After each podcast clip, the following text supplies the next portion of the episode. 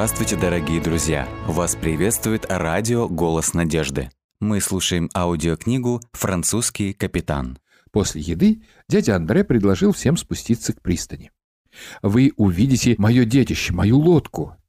Правильнее, наверное, было бы сказать «моих детей», поскольку одно чадо уже в преклонном возрасте, а другое только растет. Старшенький служил мне на протяжении почти 20 лет, и он хорошо знает реку но новый будет еще лучше. Когда они приблизились к докам, то увидели шесть одинаковых малых судов. Каждая имела по три мачты, рулевую рубку и деревянную палубу, где были выложены деревянные сундуки, покрытые рулонами веревки. Лодки с заметно низким бушпритом покоились на воде, чуть колыхаясь на нежных волнах, перекатывающихся по поверхности гавани. Вы видите шесть лодок на якоре. Они принадлежат шести капитанам, живущим здесь, в Мишере. Капитан должен иметь собственную мореходную лодку, иначе ему не дадут капитанскую лицензию. Таким образом, между рейсами мы делаем несколько грузовых перевозок, чтобы сохранить корабль в порядке и лицензию в актуальном состоянии. Поскольку нас шестеро, то, по крайней мере, один всегда будет под рукой, чтобы отвезти большие корабли вверх по реке. Почему здесь не семь лодок, спросите вы? Потому что Его Величество не разрешает доставку по воскресеньям, а Мишер выделяет только шесть капитанов, как будто это магическое число. Наши лодки — это рабочие лошадки Жеронда, ребята, вдоль всего побережья. Они проворны, быстры эффективны. Вы не найдете лучше. А вот и вторая, которую я строю, моя собственная Катрин, названная так моей женой. Она всегда говорила, что свою первую дочку назовет этим именем. Так почему бы не перенести ее планы на лодку? Она была красавицей, эта женщина. Как жаль, что вы не успели встретиться с ней. Он коротко задумался, а потом сказал отрывисто. «Давайте поднимемся на борт». Андре был заинтригован лодкой и исследовал каждую ее часть от носа до кормы. Как же ему повезло иметь дядю, у которого есть собственная лодка. «Дядя, я хочу узнать все о мореходстве. Вы возьметесь учить меня?» «Конечно. Я думал, что вы сюда именно за этим и прибыли. Твой отец спросил об этом, не так ли? А как насчет тебя, Пьер?» «Вы так добры, дядя, но даже просто стоя на палубе здесь, в гавани, я чувствую себя неважно, меня подташнивает. Не уверен, что смогу этим заниматься, но подумаю над такой возможностью. Это очень великодушное предложение. Как только все на лодке было осмотрено, они подошли к небольшой верфи, чтобы взглянуть на другую посудину дяди Андре.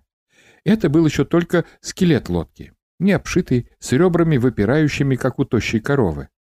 Потом, вернувшись на холм к дому, они застали Катрин, которая только что убрала со стола и теперь готовила кровати для отдыха гостей.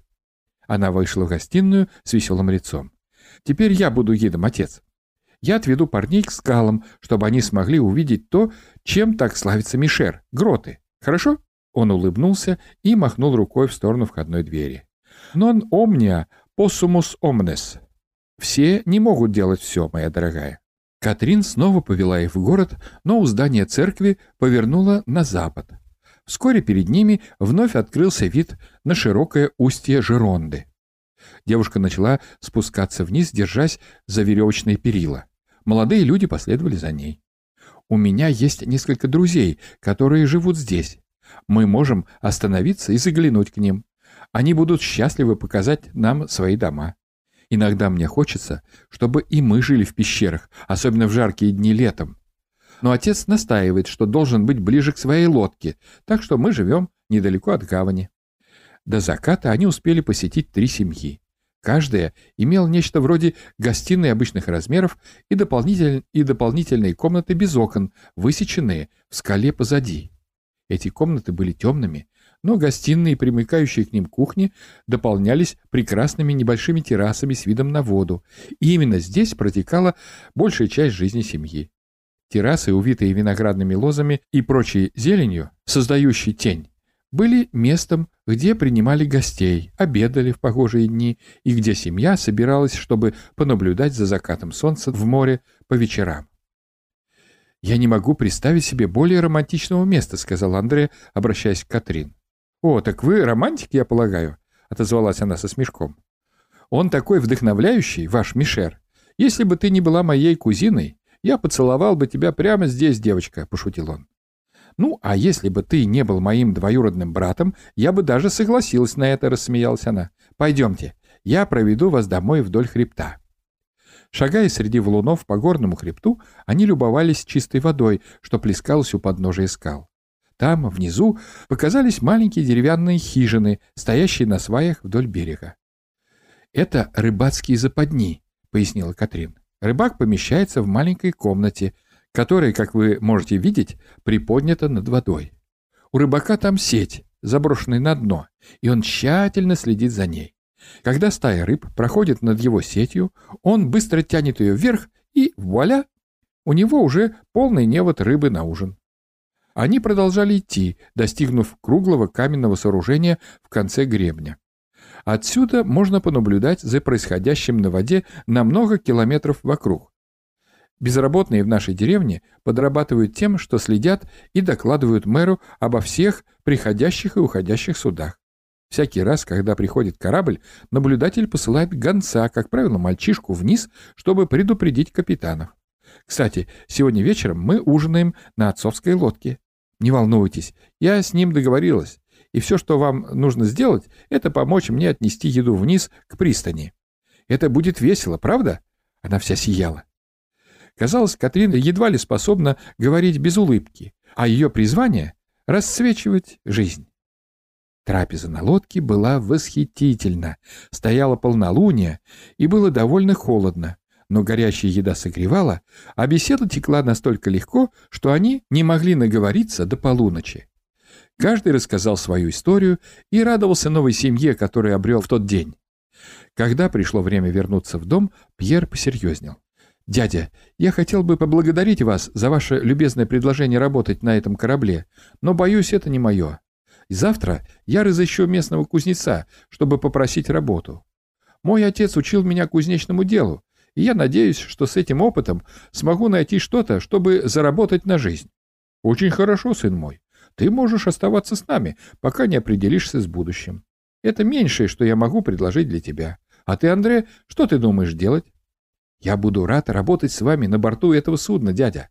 Я хочу узнать все, что возможно, чтобы в один прекрасный день стать капитаном своего собственного корабля. Замечательно. Ты станешь помощником капитана на этой лодке в кратчайшие сроки, можешь быть уверен. Бог знает, что пожилому человеку, как я, нужен молодой напарник, такой как ты, чтобы помочь выполнять эту работу. Однажды, у меня нет сомнения, ты даже сможешь стать патер классис, отцом флота, сказал он со смехом, который отозвался эхом вокруг небольшой гавани. Вскоре он устало предложил. «Давайте вернемся домой». В первый день на борту Андрей узнал много нового, включая название каждой части лодки и парусов. «Ты способный ученик, Андре. Должен это признать», — заметил дядя. «Тебе просто нужно учить все последовательно, не спеша, потому что, когда пытаешься узнать все слишком быстро, можно упустить некоторые важные аспекты. Андре быстро понял разницу между Марселями и Реями. Он охотно взбирался на грот мачту. Его первый рейс в открытое устье реки не заставил себя долго ждать. Экипаж принял заказ доставить в Леверден-сюр-Мер, что находится на оконечности Пуэнт-де-Грейв, особый груз — винные бочки. Он узнал, что Марго, Знаменитые вина Бордо, производимые из винограда, выращенного вдоль Жеронды, были частым грузом, доставляемым по реке. Пивоварня под Верденом, постоянный клиент дяди, также нуждалась в стабильном снабжении бочками. Поэтому каждую неделю маленький корабль делал то, что команда называла денежным заплывом, потому что за него им доплачивали дополнительно. Поездка дала ему возможность увидеть, какие действия потребуются от него на борту, и он нашел это волнующим. Опытный экипаж быстро проникся симпатией к полному энтузиазму Юнги и охотно показывал ему, как производится каждый маневр.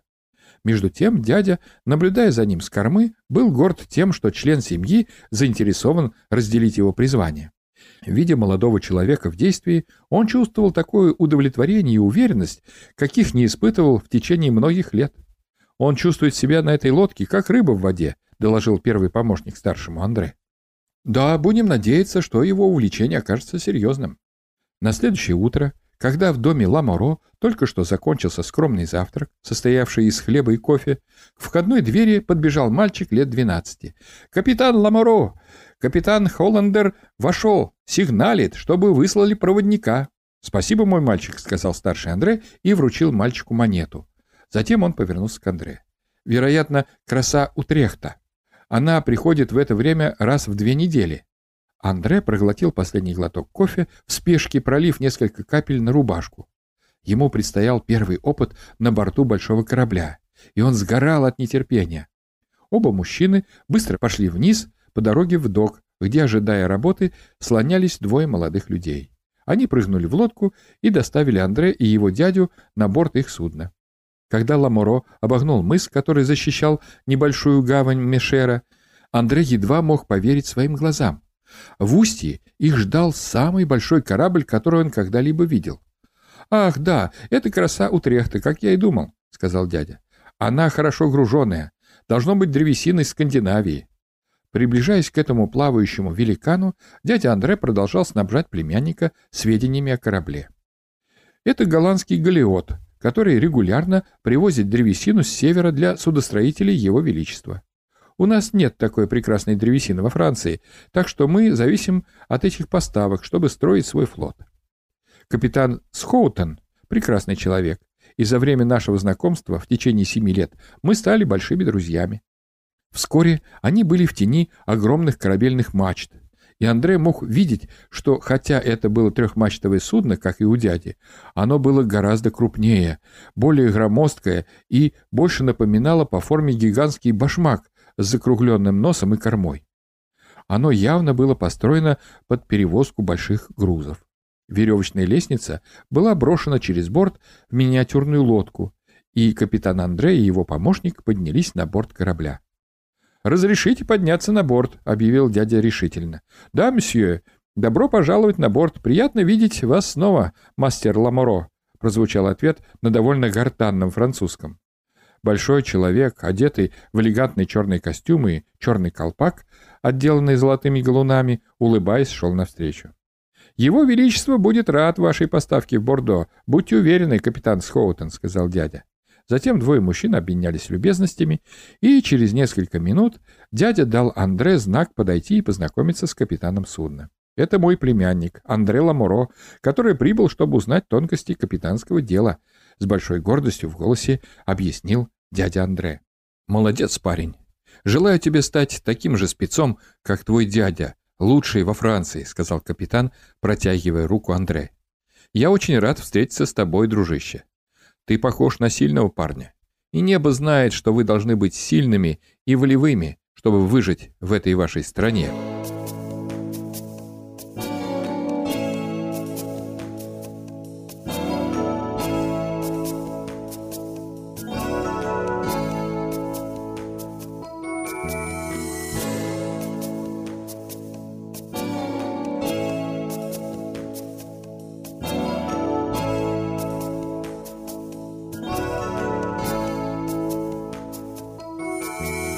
Иисусу мы откроем дверь, Он очень любит нас. С Ним будет счастье, только верь, и помощь в трудный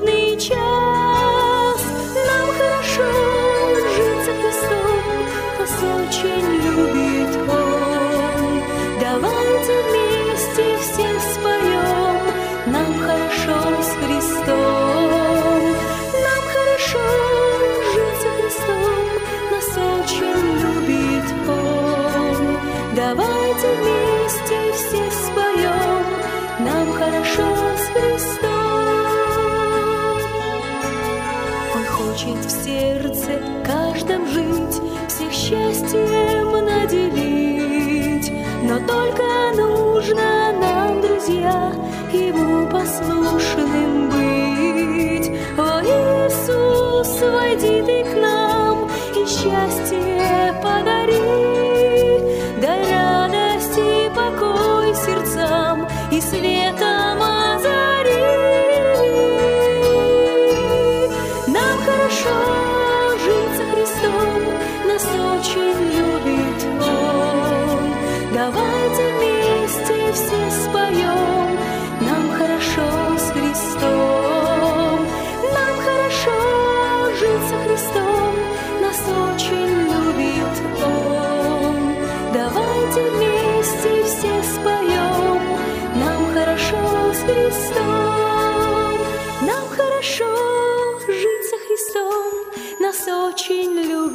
Он. Давайте вместе все споем, нам хорошо с Христом. Нам хорошо жить со Христом,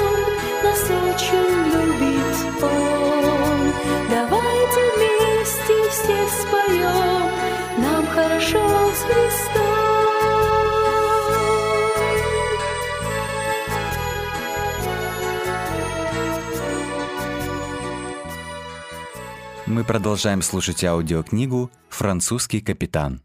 Затем, повернувшись к дяде, капитан спросил. «Слышали ли вы последние новости?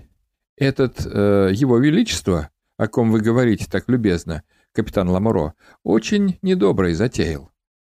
Он просто объявил, что протестантское духовенство больше не может проводить свою ежегодную встречу. Сейчас наложит запрет на выезд всех гугенотов, и солдаты будут отправлены в ближайшее время по всей стране, чтобы следить за всеми несогласными, чтобы они не пытались покинуть страну. Дядя и племянник тревожно переглянулись. Они слышали об арестах и тюремных заключениях от новой волны мигрантов. Все города вдоль побережья, по слухам, были наводнены протестантами-беженцами, стремящимися уехать из негостеприимных городов в центре страны. Несколько семей добрались даже до маленького Мишера. Часовня была теперь переполнена новыми людьми каждую неделю. Капитан Схоутон нарушил замешательство, вызванное его словами, обращаясь к старшему Андрею. «Теперь мастер Ламоро недолго осталось ждать, прежде чем мы отправимся. Ну, приливная волна придет в течение часа, сэр, возможно, меньше. Поэтому мы должны уже сейчас идти полным ходом», — ответил дядя. Пока вы устанавливаете парус, можно я покажу племяннику все на палубе, сэр?» Схоутон кивнул, и дядя Андре жестом пригласил племянника следовать за ним. Они быстро обошли палубу, по ходу приветствуя моряков, которые были заняты подъемом малого паруса. Андре поразился размером этого корабля и десяткам моряков, которые трудились как одна команда. Казалось, все работает как часы. О, если бы он мог однажды командовать таким кораблем! Ветер, дующий из устья Жеронды, поможет нам подняться вверх по реке, а потом пусть приливная волна толкает нас до доков Бордо. Это наша обычная техника. Она облегчает нам работу, понимаешь? — объяснил дядя. Андрей кивнул. По тону своего наставника он понимал, что более подробную информацию получит позже. С приливной волной мы будем просто дрейфовать вверх по узкой части реки, поскольку эта волна с океана будет гнать нас в Бордо. Несмотря на это, путешествие будет сложным, так как мы должны избежать всех блуждающих песчаных отмелей. За все эти годы я научился понимать мадам Жеронду достаточно хорошо, сын мой. Но даже для меня у нее всегда есть сюрпризы, вот увидишь. Весь фокус в том, чтобы подловить входящую волну так, чтобы максимально использовать ее в продвижении к докам. Но ни в коем случае не попасться ей на обратном пути, потому что это конец. После быстрого осмотра палубы мужчины возвратились к капитанскому мостику. Дядя Андре дал знак, что готов принять руль. Ветер с северо-запада был достаточно силен, чтобы вздыбить фок, который плавно колыхался в вышине. Как только паруса поймали ветер, корабль вздрогнул. Приблизительно через 40 минут они прошли уже 12 километров вверх по реке. И тогда корабль получил ощутимый толчок сзади от входящей приливной волны, которая продвинула его еще на несколько километров вперед. Эта феноменальная приливная волна – одна из сильнейших в мире, как предстояло узнать Андре, случалась два раза в день, предоставляя судам, направлявшимся вверх по реке, шанс воспользоваться помощью матери природы. Это был первый серьезный урок Андре на Жеронде. Познать природу этих приливных волн было главным делом для того, кто мечтал подчинить себе великую реку. Эти двухразовые дневные волны правили рекой и на несколько часов превращали ее в бурный поток, обеспечивая сильное течение на всем пути в Бордо и немного за его пределами. Когда поток начинает подниматься, вода устремляется в лиман, объяснял дядя. Потом этот поток воды попадает в течение реки и из-за ее постепенного мельчания создает ряд волн. Часто они достигают высоты в человеческий рост. Но главное для нас, капитанов, понимать, как этот поток влияет на русло реки. 5-10 высоких волн подряд вызывают бурлящие водовороты. И в зависимости от глубины реки эти волны могут двигаться примерно со скоростью бегущей лошади, яростно терзая берега и намывая подводные мели и ямы. Вот каких диких лошадей мы должны научиться объезжать, чтобы быстро и безопасно провести большие корабли до Бордо. А лодку меньшего размера прилив может нести далеко за пределы Бордо, если есть необходимость продолжить путешествие», — закончил дядя. К концу дня Андре был переполнен впечатлениями. Они прибыли в Бордо и благодаря несущей их волне спокойно вошли в доки порт Аквитана, где экипаж судна взялся за весла и канаты, чтобы привести его к городской пристани и надежно там привязать. Наши герои пожелали экипажу красы Утрехта спокойной ночи и отправились на поиски пристанища в доковой гостинице. Таверна здесь была самой шумной из всех, что Андре приходилось видеть. Она была битком набита матросами и грузчиками. Наши капитаны приняли решение сесть за столик, который показался им самым тихим. За ужином они заметили, что все разговоры окружающих касались скорого открытия Королевского канала, того самого, который король вырыл для соединения Средиземного моря с Атлантическим океаном. «Погодите, как только это произойдет, вы увидите, каким бойким станет это место, ребята», заявил бородатый моряк за соседним столиком. «Бордо уже сейчас второй по величине город Франции, а благодаря его величеству скоро станет ее крупнейшим портом. Новый канал сократит срок путешествий для французских товаров, приходящих по морю к нашему западному побережью и наоборот. Мастерский ход его величества», присоединился другой. Ламоро стали подробнее расспрашивать соседей о Большом канале, который по-прежнему оставался главной темой разговора до полуночи. Для капитанов Жеронды все это имело огромное значение. Им придется много работать, так как все больше кораблей, перевозящих товары с одного конца страны на другой, станут прибывать в Бордо с востока и запада. На следующий день, как только краса Утрехта была разгружена, они вернулись на борт корабля и к полудню уже плыли вниз по течению в сторону нового дома Андре.